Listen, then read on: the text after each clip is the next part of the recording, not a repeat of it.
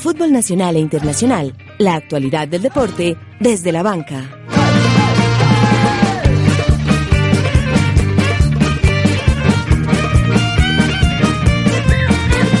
Tras sendas victorias, Nacional y Medellín se ubican segundo y tercero respectivamente en la Liga Águila 2. En la fecha 13, el rojo recibe águilas que aún no logran picotear a sus rivales. El verde viaja al corazón del valle a enfrentar al siempre complicado Cortuluá en el 12 de octubre. Águilas no pudo hacer del Atanasio su nido y fue eliminado de la Copa por Olimpia. Santa Fe y Tolima a octavos de la Copa Sudamericana. Con un Alejandro que no quiere fallar y un Santi Giraldo jugando en su casa, abrirá Colombia mañana ante los japoneses Daniel Taro y Kei Nishikori, su participación en el repechaje del Grupo Mundial por la Copa Davis en Pereira. Todos los detalles en directo desde la Perla de Lotún para Desde la Banca. Con un cóndor que al final abrió las alas y fue cuarto, y un chavito que se coló en un quinto puesto de la última carrera grande de la temporada, finalizó la Vuelta a España. Fabio Aru se quedó con la vuelta al país ibérico. Análisis en Desde la Banca.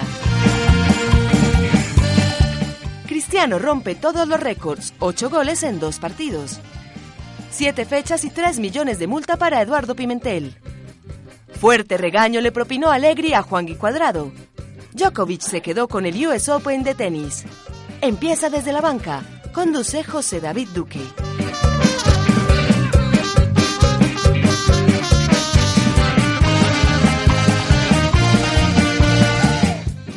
Soy Camila Cáceres. Soy Sebastián Botero. Soy José David Duque. Nos encontramos en Pereira como enviados especiales del programa Desde la Banca en la Copa Davis. Queremos extenderles la invitación para que nos escuchen hoy a las 12 del día, solo a través de Acústica, la emisora digital de la Universidad EAFIT. ¡Saludos!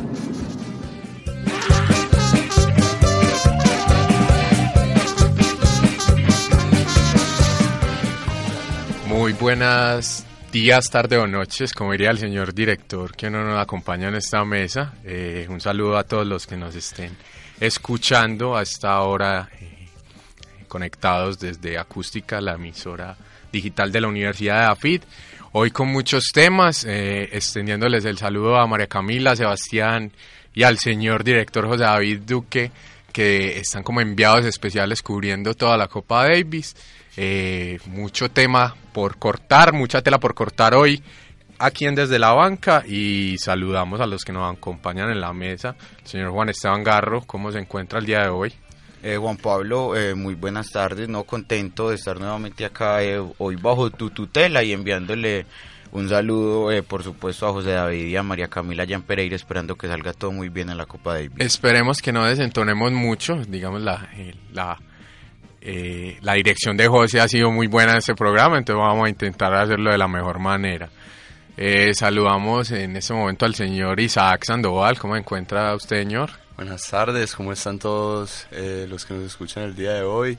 Eh, mucha tela por cortar el día de hoy. Esta semana tuvimos bastantes, bastantes temas eh, deportivos, bastantes cosas que contar, en especial eh, la primera fecha de la Champions. Entonces vamos a desarrollar ese tema un poco más tarde. Y por último, eh, para saludar a los, a los integrantes de esta mesa, está el señor Juan David Correa, que nos está acompañando. ¿Cómo está Juan David? Eh, muy bien, eh, Juan Pablo, eh, el director in- interino, un saludo. y, mm, y no, y a toda la mesa, pues ojalá que, que disfrutemos bastante esta, esta velada y, y bueno, no, y quiero simplemente decir que estoy muy contento por, por el excelso nivel de, del depredador Jimmy Chará, eh, que se jugó un fantástico partido esta semana y igual que todo el, equipo de Nacional, entonces me siento bastante alegre por mi equipo. Y ya que mencionas lo de Chará, pues entremos en materia, señores. Eh, se jugó otra fecha de la Liga Águila que dejó algunos resultados. Santa Fe empató 0-0 con Patriotas. Águilas eh, perdió eh, dos goles por cero contra el Junior.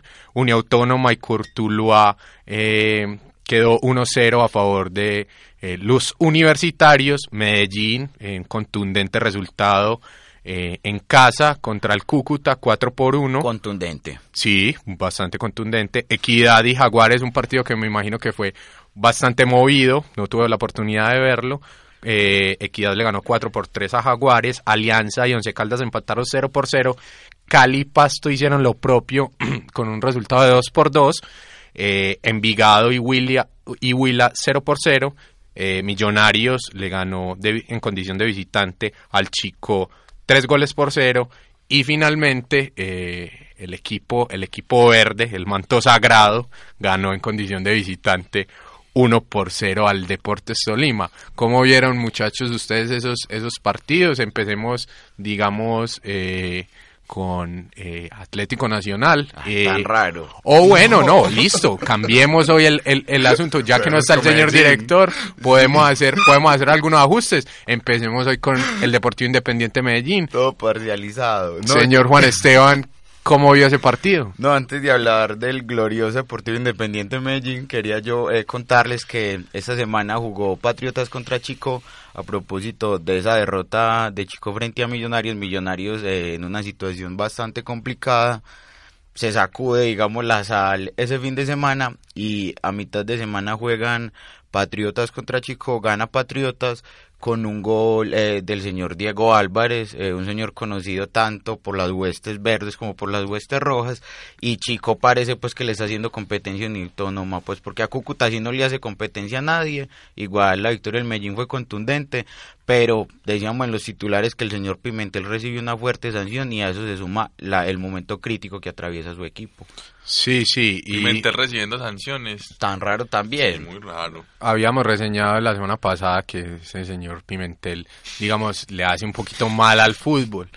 Pero Juan Esteban, ¿no te querés detener en, en, el, en el partido? O, o- o Ah, claro, no. Podemos hablar de, de ese hermoso partido. Eh, Cúcuta jugó, fue otro Cúcuta, fue un Cúcuta realmente muy, muy bueno. El que, el que enfrentó el Medellín el pasado fin de semana.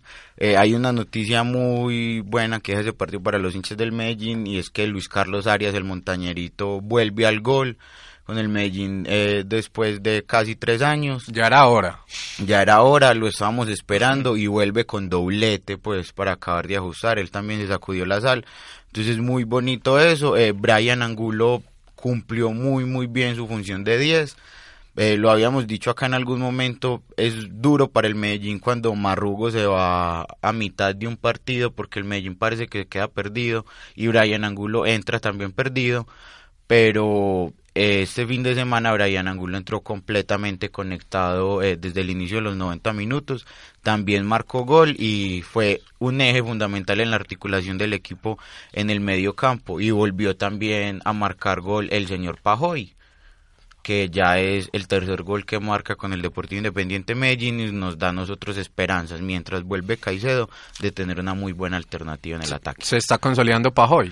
Eh, no sé qué tanto puede estar consolidando, pero lo que te digo eh, da tranquilidad que al, ante la ausencia de Caicedo pueda estar Pajo eh, más o menos bien conectado. un buen recambio, digámoslo así, pero yo diría que también, o sea, hay que dignificar eh, la tarea de Medellín, siendo pues un seguidor del equipo rival. Me parece que jugaron un muy buen partido, así que eh, una, una de las cosas que yo tanto le he criticado al actual técnico de Nacional, que creo que es bueno marcar el Medellín, es que tienen un plan B establecido con este Brian a- Angulo. Brian Angulo.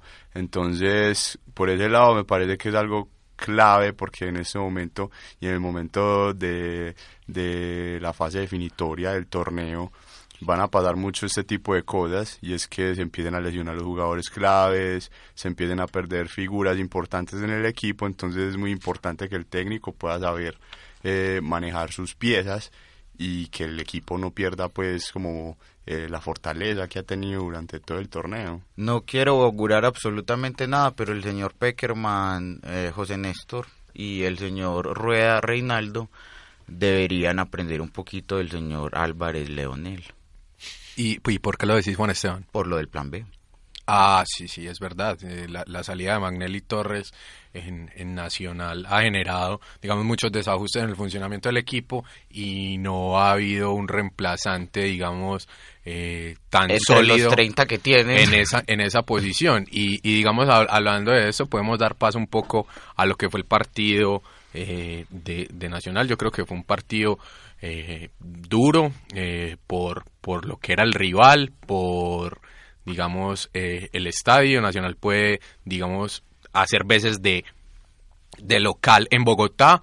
Sin embargo, es una cancha que, que siempre le ha dado difícil. Eh, en los últimos cinco partidos, en los cinco, últimos cinco partidos había perdido eh, cuatro, en cuatro ocasiones y, y, y creo que fue un, un, triunfo importante. ¿Qué tenés vos para decir, Juan David?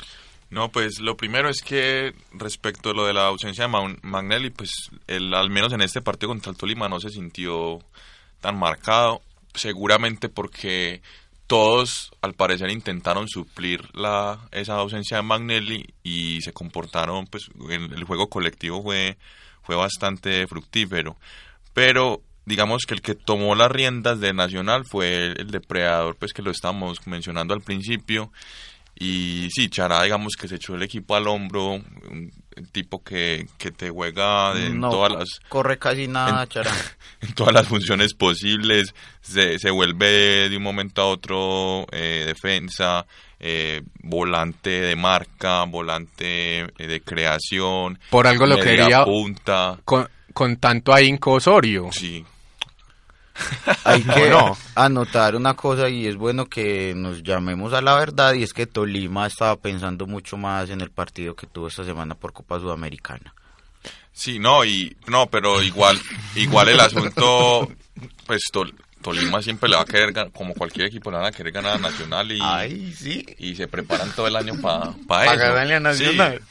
Y, y bueno, el, el asunto es que el, el, lo, lo, que estaba diciendo pues Juan Pablo es muy cierto pues en Nacional en Bogotá eh, digamos la la fecha la fecha la, la, mejor asistencia de la fecha paradójicamente fue la de Nacional en, en el Campín que más, más de 15 mil espectadores inclusive tuvo más hinchas que millonarios en, en esa fecha en el mismo Campín entonces digamos que es como un, aporte importante también del, del, peso de la hinchada. Yo creo que también una cosa que hay que decir de ese partido, y es que teniendo ya como ese, ese trabajo tan bueno que hizo Chará, también se entra como a dudar de en qué posición ponerlo cuando llegue Manelli, por ejemplo.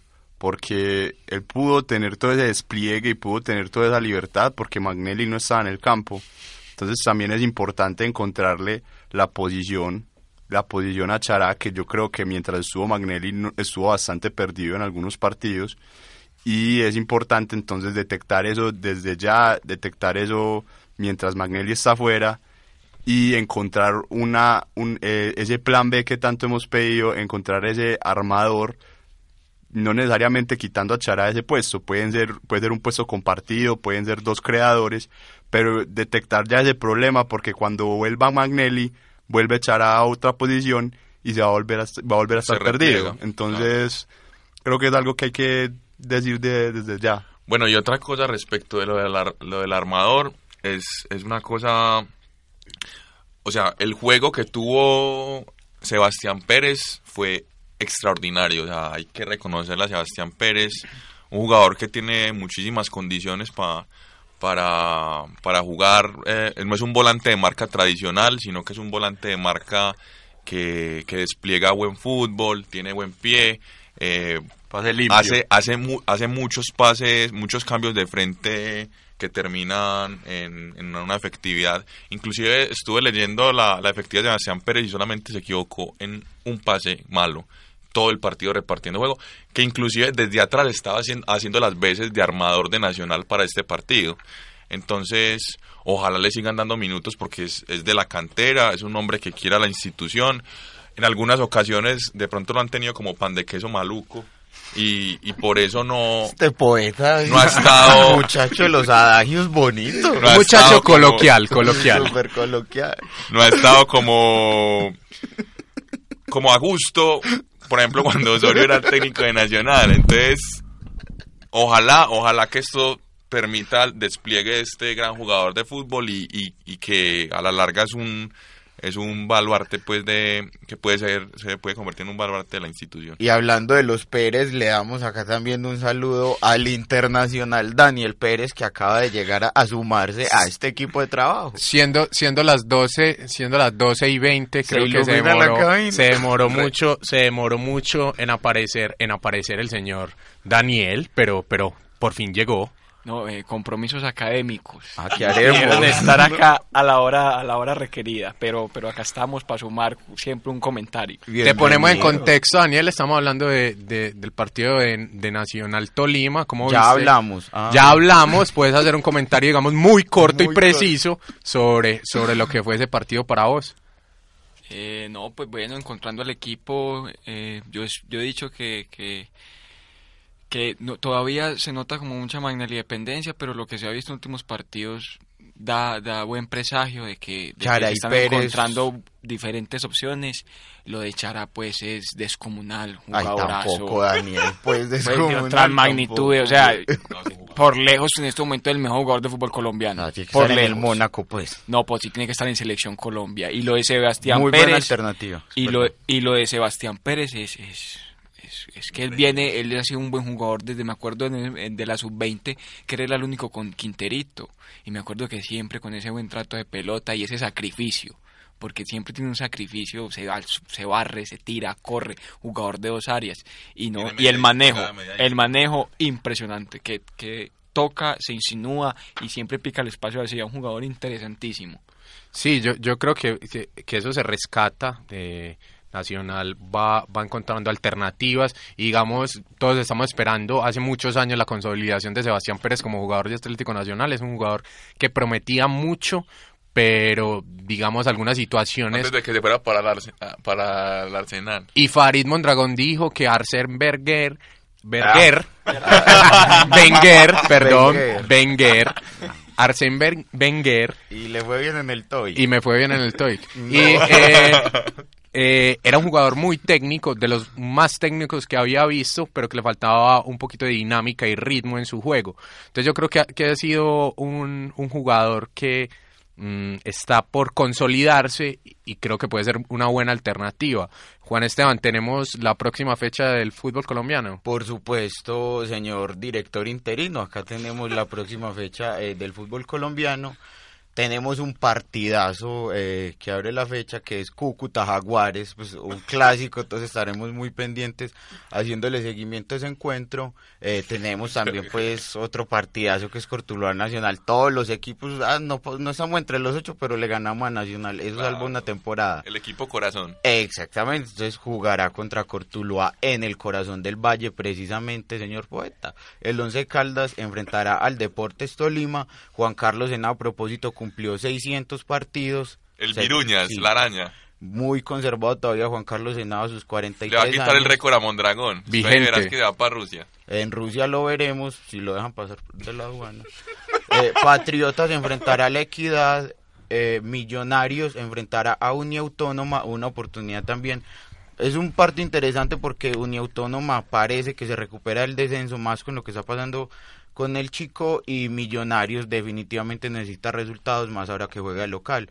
Junior enfrentará eh, al siempre sorprendente Alianza Petrolera, Pasto al Expreso Rojo, es decir, Santa Fe, Huila al Chico, Envigado al Deportivo Cali y el equipo de los Amores Deportivo Independiente Medellín enfrentará a las 8 de la noche en el estadio Atanasio Girardot el día de mañana a Águilas Doradas. La tabla entonces... Clásico joven. Clásico joven. El clásico. clásico joven. Águila se prepara para ganarle al Medellín. La tabla de posiciones entonces queda conformada con Alianza Petrolera, el superlíder del fútbol colombiano Alianza, eh, con 25 puntos. Equipazo. Nacional con 23 está de segundo, Medellín tiene 21 puntos y se ubica en la tercera posición, Santa Fe tiene 20 y está cuarto, quinto está Junior con 20 puntos, Equidad es- es sexto con 19, Cortuluá eh, tiene 18, o sea, no está tan mal el Está Cortuluá. muy, muy apretado. y- Cortuluá está a tres puntos del Medellín. y juega y digamos y está jugando bien es un equipo que, con Jaime de la Pava ha, ha jugado muy bien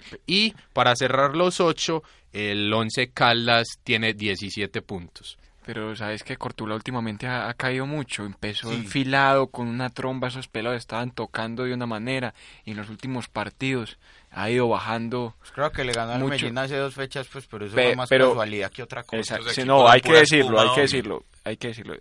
Fue ese partido con el Medellín, no sé Medellín cómo perdió el partido. Son de esos partidos en donde no te sale nada, Daniel. No salió absolutamente nada. Anthony Silva, que es un gran arquero, equivocó dos veces, que uno dice, nunca se Raro equivocaría así. Los cambios no funcionaron.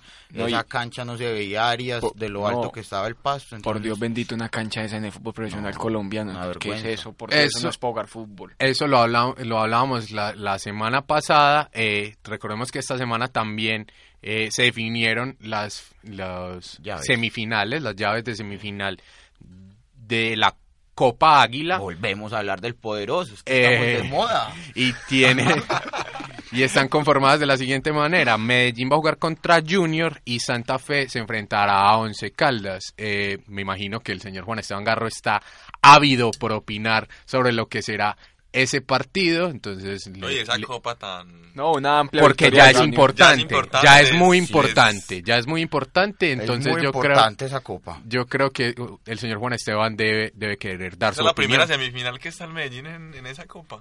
Pues es que desde Sí. que se volvió importante. es que antes como que no tenía mucha gracia, pero digamos Después de que la gana Nacional se vuelve importante, ¿cierto? Dos veces. Ah, no, pues desde que sea nacional cualquier cosa es importante, Juan David, eso pues todo hay que decirlo. De hecho, todo el equipo se preparan para jugar la Copa Águila con el fin de ganarle a Nacional. Pero más allá de, de los apasionamientos por los clubes, Ay, sí, yo creo señor, que qué ese, pena. yo creo que ese, yo creo que ese, ese torneo sí es eh, de vital importancia. ¿Por qué? Ofrece un cupo a un Otra torneo copa muy internacional. importante que la Copa, Sudamericana. Que digamos, No, eso sí. en el continente latinoamericano hace las veces de la Europa League No, en, en, en la Conme- dentro de la. Conmebol. Sí, forzando mucho los conceptos. No, no, no, sería Bueno, equiparable. Ofrezca el nombre que tenga el nombre que sea, la reputación que tenga, buena plata se ofrece. Ah, y bueno, eso hoy es sí. fundamental. El Bill Metal, señor Cosmopolita. Yo creo que sí, yo creo que le- eh, eh, los términos económicos pueden entrar a jugar ahí eh, en, en los intereses de, de los equipos por ganar eh, esa copa. Frente a ese partido, eh, señor director interino, me preocupa que ya Junior no tiene tantos extranjeros, entonces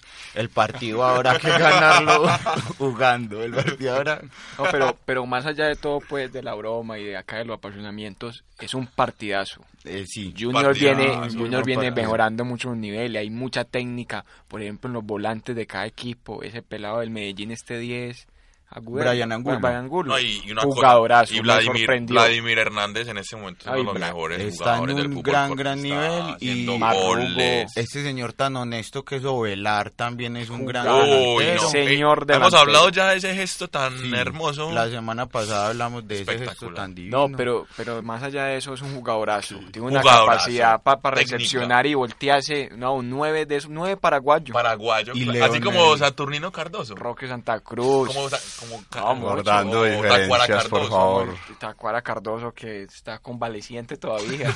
Leonel Álvarez, eh, hay gratos recuerdos eh, de Leonel Álvarez enfrentando a Junior en Barranquilla.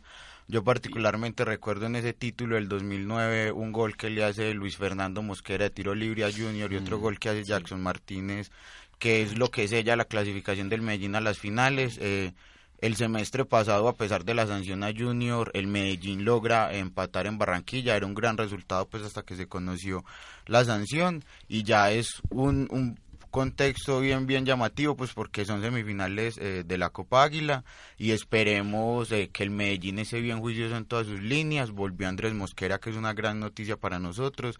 Brian Angulo está bien y hay posibilidades de que se integre nuevamente Cristian Marrugo. Como les decía Luis Carlos Arias volvió al gol.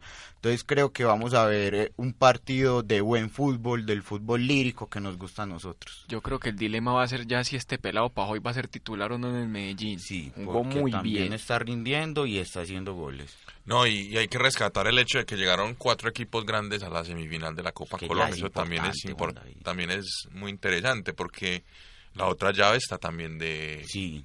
de, La- lástima de que- alquilar balcón. Santa Fe y Once Caldas, pues en este momento Santa Fe es uno de los mejores equipos Digamos que se ha ido quedando. Digamos, desde hace, ido desde hace varios años Santa Fe... Y así eh, lo esquilmen, porque es lo han esquilmado últimamente y le sacan jugadores y sigue rindiendo. Es que es ¿Nos, una nos cosa puedes contarnos qué es esquilmar, Juan David? Qué pena. No, como Dícese cuando, le la cortan, virtud cuando de- le cortan a, a la, a la oveja, la, la lana la están esquilmando. Ah, Poeta, yo les he dicho. qué manejo, qué manejo, qué prosaía. No, qué pero- prosaía.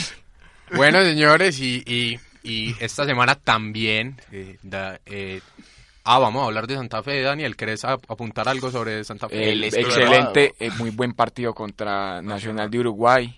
Yo pensé que Santa Fe le iba a meter en el primer tiempo fácil, para ahí tres o cuatro goles de equipo. Morelos, creo pues que se fue el comió festival. se comió una R- raro raro en Morelos un jugador que estamos pidiendo para selección o que por lo menos yo pido para selección que un Un jugadorazo abrazo. se comió mu- O, muchísimo o sea que ya hicimos el puente a- al paso de Suramericana del vamos, que les iba a hablar. Vamos, No es, estamos saltando por la estamos, saltando por vamos la es baja con toda, pero, pero sí, sí, di- digamos, apuntemos algo se antes mueve de más que, que el puente de- de, la 4 sobre este programa de que tratemos el tema de los partidos eh, de los colombianos representantes en, en este torneo. Las llaves se definieron, de octavos de final se definieron esta semana. La Liga de Quito eh, enfrentará a River Play. El, Partidazo. Ay, a- aquí me acaba de salir un equipo que es impronunciable, es de Brasil, se llama el Chapecoense.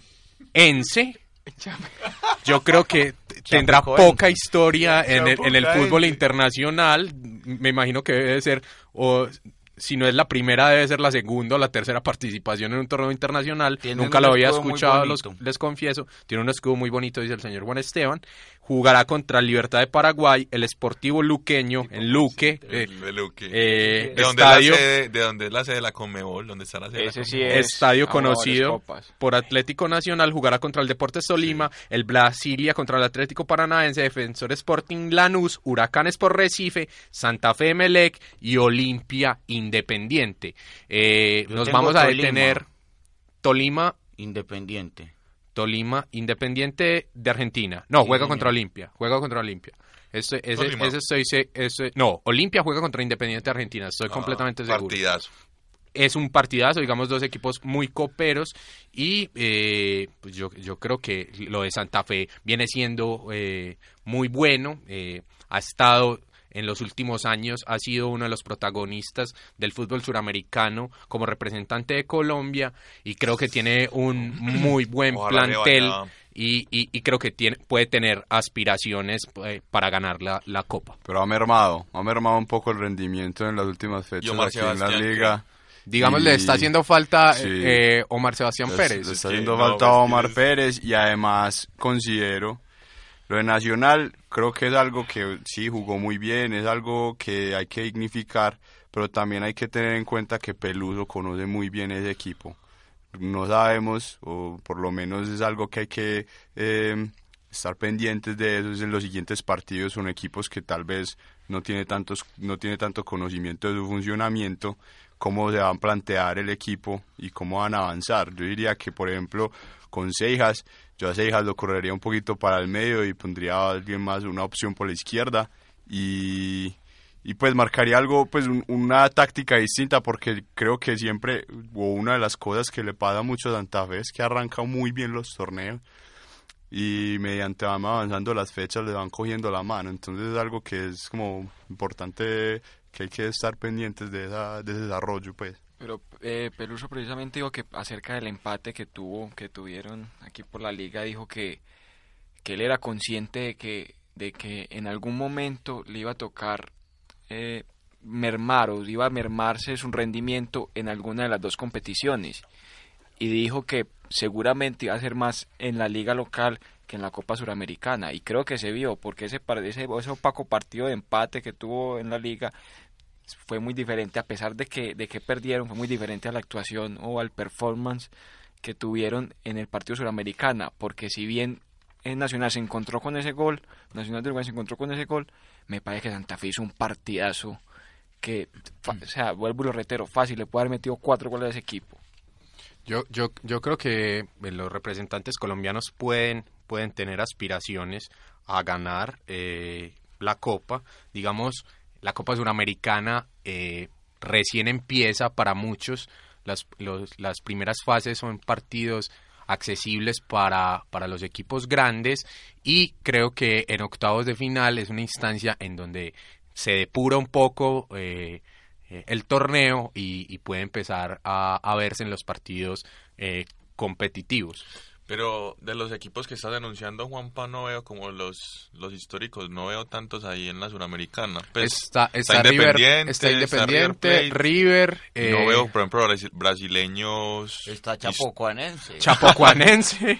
De los brasileños históricos no veo a nadie, por ejemplo. Tener razón, tener razón. En la no Liga veo- Brasilera ya es algo, pues se está implementando como un- una suerte de esquema, de esquema Están eh, mandando a- europeo, en el cual ya los equipos, los equipos que quedan ya relegados en el torneo son los que están asistiendo a la, a la, a Ah, la sí. Sudamericana. Sí, porque es muy raro, porque el Sao Paulo normalmente, por ejemplo, iba a Libertadores y a Suramericana. El Cruzeiro iba a Libertadores y Suramericana. Santos lo mismo y así, pero Di- muy raro eso. digamos, digamos, eh, eso enfatiza un poco eh, las opciones que puede tener Total. los equipos colombianos. Total, Eh, los brasileños la bestia negra de...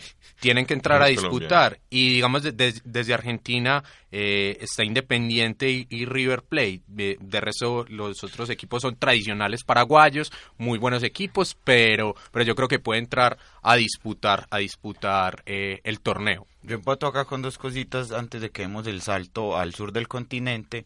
Y es lo primero, esos equipos brasileros no se animan precisamente porque se dan cuenta que no va a estar nacional. Entonces no tiene mucho sentido jugar una Copa Sudamericana donde no va a estar el mejor equipo del continente suramericano. Y por otro lado, debutan precisamente River Plate e Independiente, ya que estamos dando ese salto hacia Argentina, tantos amigos que tenés allá, Daniel Pérez. Pero, pero para cerrar un poquito lo de Santa Fe, se enfrenta a Emelec, un rival difícil que eliminó a Nacional Sí, en Libertadores y que tiene un proceso, que ya lleva con todo un proceso futbolístico, con una idea clara de juego. Entonces, no me recordé es un partido muy interesante. Tiene Muy dos interesante. jugadores muy importantes, eh, Miller Bolaños, eh, el Uy, no me señor esa selección- Miller Bolaños. Al Ángel. Mena, eh, son dos jugadores de, de grandísimo ¿Se acuerdan nivel, de Jorge Bolaños? claramente.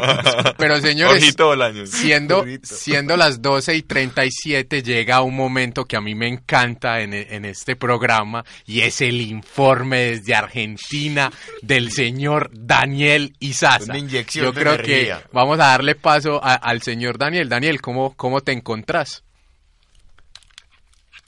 Y es Juan Pablo y a todos los amigos desde la banca en la mesa de trabajo, cubriendo una vez más la fecha 24 del fútbol grande de la Argentina, fecha de clásicos y el sábado arrancó tempranito, jugaban en el Ducó, Huracán y San Lorenzo, partido disputado, buena entrada del local y el Pato Toranzo en la complementaria le dio el triunfo al Globito, se bajó a, a San Lorenzo, rival de toda la vida, y se metió en la pelea Huracán. Se jugó en el clásico de Avellaneda en cancha del Rojo, no jugó bien Racing. Discutido arbitraje de Patricio Lustó, fue 3-0 de Independiente que al final lo liquidó el domingo en Núñez. Se esperaba por el superclásico River queriendo parar a Boca. Fue Nicolo Deiro, el uruguayo, que le dio la victoria parcial al Cereis. River lo buscó, intentó por todos lados y no le alcanzó. Boca es puntero y se agrandó su paternidad contra el millonario. El clásico rosarino aburrido 0 a 0. El del sur fue de Y el de La Plata 1-1 en el Estadio Único. La próxima fecha tendremos clásicos San Lorenzo Racing, Argentino Boca, Independiente Chicago y River Lanús. Esta fue la información del fútbol grande de la Argentina para desde la banca, emisora digital de la Universidad de Así Radio Acústica. Saludos. Maravilloso, maravilloso, como siempre, el señor Daniel Izaza y sus saludos. Es, es, es, muy, es muy bonito, es muy bello. Pero bueno, señores, eh, vamos a empatar, digamos, de una manera un poco abrupta con, con lo que fue eh, la Champions League esta semana. El señor Isaac Sandoval se estuvo viendo todos los partidos, estuvo conectadísimo con la Champions y, y tiene algunas cositas para, para poner sobre la mesa. Bueno, en el grupo A, el Real Madrid le ganó 4 a 0 al Shakhtar Donetsk, el PSG le ganó 2 a 0 al Malmo, En el grupo B, el Wolfsburg le ganó 1 a 0 el CSK de Moscú. El PSV 2 a 1 al Manchester United. En el grupo C, el Galatasaray perdió 2 a 0 contra el Atlético de Madrid. El Benfica le ganó 2 a 0 al Astana. En el grupo D, Sevilla le ganó 3 a 0 al Borussia Mönchengladbach. El Manchester City perdió 1 contra 2 contra el Juventus. El grupo E tuvo al Bayer Leverkusen 4-1 contra el Bate Borisov. El Barcelona empató 1-1 con Roma. Partidazo, partidazo. Un partido ese. muy bueno. Eh, Olympiacos, en el grupo F, Olympiacos perdió 3 a 0 contra el Bayern. El Dinamo Zagreb le ganó 2 a 1 al Arsenal, digamos un resultado llamativo. En el grupo G, Dinamo Kiev empató 2-2 contra el Porto. El Chelsea le ganó 4 a 0 al Maccabi Tel Aviv. Y en el grupo H, el Valencia perdió 2 contra 3 contra el Zenit, contra el Zenit de San Petersburgo. Y el Gante empató 1 a 1 contra el Olympique de Lyon. Yo creo que uno de los partidos más destacados de, de esa primera fecha de la Champions League en la zona de grupos fue el triunfo de, de la Juventus eh, al Manchester City y, al- y algo que resaltar y es que Juan Guillermo Cuadrado jugó los 90 minutos Y creo- se hizo una rabona y, Y se- jugó un buen partido. y se hizo una rabona y jugó un muy buen partido como apunta el señor Juan Esteban y yo creo que es muy importante de cara a lo que puede ser la fecha eliminatoria. No, no sé si no me acuerdo si fue durante el partido o después en uno de estos análisis posteriores que hacen del mismo, en el que decían que, hombre, ¿cómo van a decir que Cuadrado no encajó, por lo menos que no, es- no se adaptó al fútbol inglés, sabiendo que en este caso jugó la Juventus contra el mejor exponente en el momento del fútbol inglés y jugó semejante partido. Si bien no fue el que más brilló, sí cumplió muchísimo y creo que fue uno de los jugadores más destacados. Entonces ahí se nos hace una pregunta, era que Juan, Juan Cuadrado no, no, no podría jugar ahí o, o, o en verdad hay otras cuestiones de fondo. No, el fútbol italiano es muy distinto al fútbol inglés. Yo quiero hacer un mea culpa. Eh, el semestre pasado, cuando llega Juan Guillermo al Chelsea, eh, digo yo que eh, iba a adquirir otras características si lograba consolidarse en el equipo que iban a complementar su juego. Y el mea culpa tiene que ver eh, sobre todo con que el jugador que es Juan Guillermo Cuadrado no es un jugador para el fútbol inglés. Es un jugador muy técnico, muy talentoso. Pero es un muy velo- enclenque. Es un Exactamente. enclenque y un enclenque no puede rendir en el fútbol inglés. Entonces, el fútbol italiano, me gustaría mucho verlo en el fútbol español, por Sí. ejemplo. No, y además yo creo que el planteamiento y la táctica que muestra la Juve es perfecta para lo que muestra Cuadrado, porque la Juve siempre plantea dos, eh, digamos, no, no son wins, porque eso era, eso era lo que planteaba Mourinho, y Cuadrado... Son más se- volantes. Son más volantes, exactamente. Cuadrado se plantea más como un volante por derecha, que arranca un poco más atrás, que digamos que es el que permite que llegue el balón a los delanteros y no tanto él un delantero como tal. Entonces eso genera que él pueda generar las dinámicas del generar fútbol adelante, como pasó por ejemplo antes del partido, este partido de Champions, que salvó el partido eh, de la liga, que creó el penal, se lo inventó él, y empataron el partido en casa después de dos fechas perdiendo en la liga, algo que no pasaba desde hace mucho tiempo en la Juve. Entonces es un jugador bastante completo, diría yo, para el fútbol italiano, no para el fútbol inglés. Y con el tiempo veremos a Juan Guillermo, creo yo, haciendo algo que el maestro Hernán Peláez le llama de una manera muy particular, que es ser a Juan Guillermo siendo un volantero. Y es porque Juan Guillermo también es un jugador que tiene mucho gol, entonces le tomará un poquito de tiempo, pero empezará también a generar opciones de el depredador podría, eh, lo podríamos etiquetar en esa condición de, De- de volantero. volantero, yo creo que al depredador. estilo volantero. Sí. A Jimmy.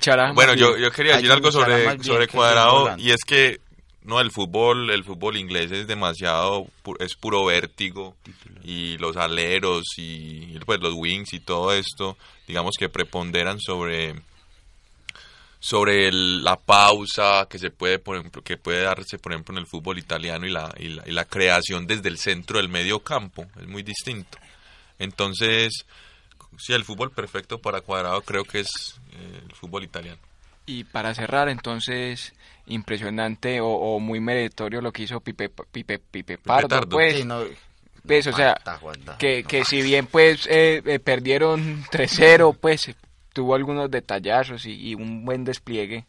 Como lo hacía en el Medellín, que tenía buenos despliegues, pero no era pero muy diferente, un jugador ya mucho más maduro. Este capítulo de Champions, eh, le digo acá a Isaac, eh, que es tan hincha del Real Madrid, eh, Cristiano Ronaldo, eh, fabuloso lo que hace Cristiano Ronaldo, marcó tres goles, bueno, el primer gol fue un penalti que no fue penalti, el segundo gol también fue penalti, el tercer gol fue en un rebote, pero fueron tres goles y había hecho cinco el fin de semana. Pero hay que estar ahí también. Hay que Sí, estar ahí sí, cuando llegue el balón. Yo Entonces, por eso lo dije por vos, hay que, hombre, hay que dignificar la labor de Cristiano Ronaldo en 40 estas, goles es una máquina. 36 Estas dos partidos venía- Máquina. del 2015. venía de varias fechas sin marcar, entonces algo, un envío anímico, digamos, para el Real Madrid en este momento que viene un, un trombón, viene con varios resultados bastante amplios y ganando de muy buena forma, No. tanto en Liga como en Champions. Pero que le den entonces, envío anímico cuando vuelva James, claro. Y este fin de semana, este fin de semana va a haber un partido muy importante en, en la liga inglesa y es- se van a enfrentar el Chelsea y el Arsenal y van a estar enfrentados, digamos, ojalá eh, Clásico de Londres. por el clásico londinense, exactamente, señor Juan David, usted lo precisa muy bien.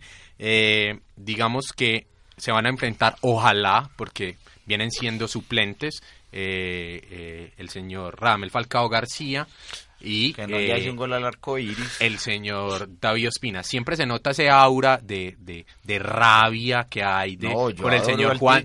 Juan Esteban Garro contra el señor Ramer Falcao, pero No, digamos, rabia, eh, hay- lo tenemos que entender. pero- Es un apoyo Falcao que se lesionó esta semana justo antes del Porque también le da partido. pero se espera, se espera, se espera que espera que esté para jugar. ese, para ese partido. No pudo estar en, en mitad de semana en Mm. Champions, pero se espera que, que esté para, para ese partido. Con un Chelsea en crisis que viene por que Mourinho está en la cuerda floja después de todo lo que pasó con Eva Carneiro también y con malos resultados, entonces es algo que es un partido importante para ver el futuro también del Y lo- director técnico. Y lo mismo para el Arsenal. Y en la cuerda floja quedó también el señor Andrés Manga Escobar, que renunció o está en veremos eh, su renuncia lo renunciaron. en el Atlético Nacional. Por el chupe. señor, el señor llegó tarde a la concentración. Tomando en la, en la ciudad de Cali, me imagino que estaba, no sé, no Vos sé, pagas de esa cuña, pronto, Juan David. de pronto ¿Cómo? Vos orando. pagas esa cuña. ¿Por qué? Lo que iba tomando manga. sí, sí, sí. Eh, pero, digamos, llegó tarde a la concentración. eh, eh, Rueda lo apartó del equipo, hizo lo propio. Cuando un jugador llega tarde a un entrenamiento, hay que apartarlo del equipo porque hay que mantener Una la disciplina del plantel. Una manzana podrida. Pudre La las otra manzana, es verdad. Entonces, el señor Manga Escobar como que no le gustó mucho ese asunto y eh, presentó su carta de renuncia. Recordemos que él está pues, a préstamo de un equipo, eh, si no estoy mal, ruso. Eh, en este momento se me escapa el nombre. Eh, él está a préstamo, termina contrato en diciembre y eh, está también en la cuerda floja. Un pelado con tan buenas condiciones. El que no está en la cuerda floja es Novak Djokovic. Eh, el mejor tenista llegó a su décimo eh, Grand Slam el fin de semana pasado en el US Open contra el gran Roger Federer, pues que es un jugador que a los Interminable, un 34, jugador sí. interminable. Dignificar la tarea de ese gran jugador, 34 años, llegando a casi todas las finales del Es circuito increíble. de Estados Y Unidos, al US un Open. tenis absolutamente Exquisito. Y, Y todos- reinventado, porque está Reinventado. jugando a otra cosa en este momento. y todos los entonces- que y todos los que están dentro del circuito los grandes ponentes eh, no sé me- no, no Murray. le no Murray. le Murray Nishikori, todos coinciden en la Copa Davis todos coinciden en que es el mejor tenista de la historia por los No, es golpes un- las técnicas sí, que eso es, no, es es un- o sea, por estilo. tenista por- de otro nivel. Es triunfo. o un sea, disfrute verlo jugar, Sí. la verdad que sí. Es un deleite. Y, ese, y esa final ha sido bastante concurrida o concurrente en este, en este año. Han jugado varias finales, se han enfrentado esos dos monstruos del tenis. Para mí, eh, digamos, yo no soy muy, muy aficionado al tenis, pero algunos partidos No sé sí sigo. Y, digamos, para mí, Roger Federer, eh, por cifras y por modo de, ju- de juego. Por cifras y conceptos. Por cifras y conceptos, por supuesto. Es el mejor, es el, El mejor reloj suizo. Tenista de la historia. y Ah, Nadal y Nadal es el Radamel Falcao del tenis Ah, Además que tiene a Djokovic en el mejor momento Por la de su carrera. ya no más El, Ram- el tigre Nadal. Es una lástima, es una lástima el señor director, el señor director eh, de este de este programa, me imagino que está muy ocupado viendo a Nichikori o viendo Consiguiendo a- la nota pero- con Kei Nishikori. que- consiguiendo la nota y, y- y- y no, y no lo vamos a poder tener eh, eh, en vivo desde Pereira, pero el señor Daniel tiene varias cosas para decir sobre la Copa Davis. Eh, se enfrentan en, en Pereira, en el Club Country, creo que si no estoy mal, el estadio llama Estadios eh, Santiago Giraldo. Santiago Giraldo. Eh, las llaves hasta ahora pues está la dupla indiscutible de tenistas que Farah es Cabal, Cabal. Cabal y Fara y pues se enfrentan, se enfrentan Farah, no sé dónde tiene el acento, Señor pero.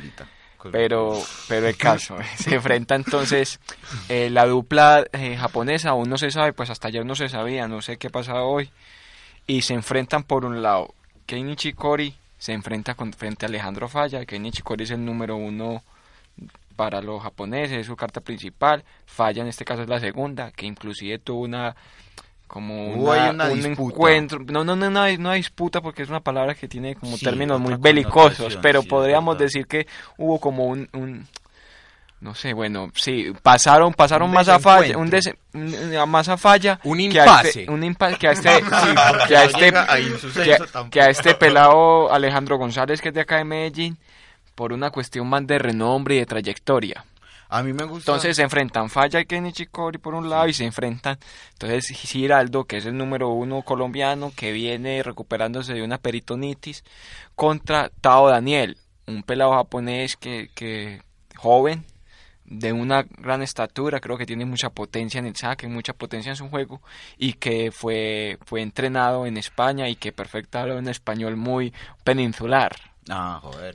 Eh, les contaba yo también, además, a mí me gusta que sea Alejandro Falla, no solo porque estuvo acá desde la banca con nosotros en, en una entrevista que hicimos vía telefónica, sino además pues por la historia. Santiago Giraldo cerrará la Copa Davis contra Nishikori el domingo, creo que va a ser el partido. Recordemos que es tres partidos de cinco los que le dan el paso al circuito mundial de tenis. Entonces tenemos que Alejandro Falla va a ser el segundo representante y Falla como falló eh, el señor Ton de Mulán en la última etapa de la, de la, de la Vuelta a España. Eh, fue una etapa, digamos, apasionante porque todos eh, vimos muy cerca el podio de, de- de Nairo. Desafortunadamente no se dio. Eh, hago una corrección, eso fue en la penúltima etapa. La, última etapa es eh, el paseo. eh, y, digamos fue una etapa muy disputada. De Mulan se, se cayó, que, que era lo que la gente venía esperando. Pues y se cayó físicamente. se pues, cayó o sea, físicamente, no se sí. cayó de la bicicleta. Exacto, no se dio contra el asfalto, sino se cayó eh, Perdió físicamente. ocho minutos en esa etapa. Perdió ocho minutos, entonces eh, fue una, digamos, una final de etapa apasionante, mucho más apasionante de lo que se esperaba, ¿o no, Juan Esteban? Todos esperábamos, no todos esperábamos, no, yo hablo a título personal que a De Mulán le faltara aire en algún momento, pero ya me tenía muy asustado porque pues es un gran contrarrelojero y yo es- este muchacho sube también y además es contrarrelojero, pues acá No. nadie le va a poder hacer competencia. Efectivamente en esa penúltima etapa eh, pierde completamente el aliento, gracias a eso el Cóndor de Boyacá eh, llega al cuarto lugar, estuvo a 25-26 segundos del señor Mafka del Tinko Saxo y, y además, qué pena, aquí el señor eh, director interino me pasaba una información por el interno, además, eh, Chavito Chávez que queda en el quinto lugar, un quinto lugar muy meritorio, teniendo en cuenta que Lorica es un equipo de contrarreloj, pues no es un equipo que tenga grandes escaladores, lo veremos nosotros, lo podrán corroborar ustedes, este fin de semana empiezan los mundiales de ciclismo, eh, una de las pruebas que tienen esos mundiales de ciclismo es precisamente la contrarreloj por equipos, eh, hay tanto, tiene una cosa bien particular y es que compiten tanto eh, los equipos, digamos, entre comillas, privados como los equipos nacionales en ese mismo contexto de los mundiales. Entonces veremos nosotros eh, al Lorica seguramente en los primeros puestos de esa contrarreloj, como estará también el BMC, como estará también el Movistar y haciéndole mucha fuerza a los colombianos. Fernando Gaviria, ese gran sprinter, decíamos nosotros la semana pasada que le había ganado una etapa a los más grandes sprinter Faltaba, faltaba de pronto eh, uno de los grandes sprinters que se me escapa el nombre en ese momento, que es del mismo equipo donde está Fernando Gaviria, pero es un pelado que tiene 21 años y estará corriendo con los juveniles sub-23 y por supuesto estará Rigoberto Urán encabezando el equipo de los colombianos, esperando nosotros que haga una gran contrarreloj. A propósito de Lorica, eh, el equipo presentó un video muy emotivo en el que muestran, digamos, el detrás de cámaras de todo lo que fue la etapa eh, con el chavito como protagonista y a todos los que nos estén escuchando eh, se, se los recomiendo. El espectador lo publicó y debe estar en, en YouTube. También para algo para marcar de la última etapa fue la controversia que existió entre Valverde y, y... Que no fue tan paseo porque Valverde, Purito Rodríguez había ganado hasta ese momento la camisa verde, que es la camisa por puntos. Valverde lo ataca en una meta volante. Eh, las metas volantes, digamos que son dentro de la misma carrera, eh, una línea que se fija y entonces da puntos dentro de la misma carrera. Entonces Valverde ataca a Purito y termina en el paseo en Madrid arrebatándole la camisa por puntos y Purito se queja por supuesto después y dice la segunda vez que me hace esto no es justo, esto es para pasar bueno, no para que me quiten la camisa verde. Creo que es la tercera vez que pasa. Bueno, señores, eh, esto no este- rindió. Esto no, no rinde, el tiempo se va muy rápido, desafortunadamente. Mi primera experiencia como, como, como director.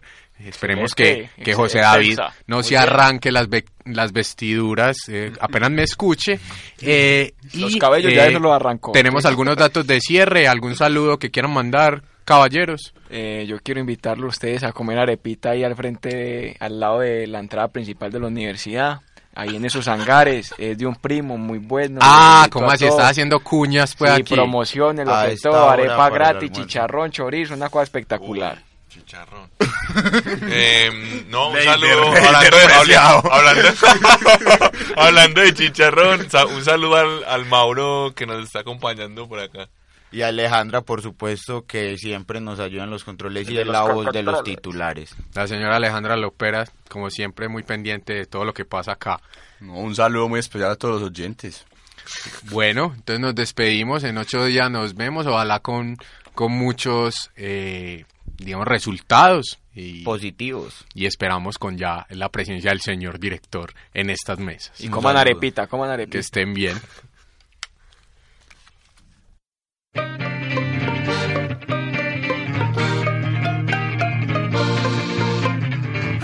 El fútbol nacional e internacional, la actualidad del deporte desde la banca.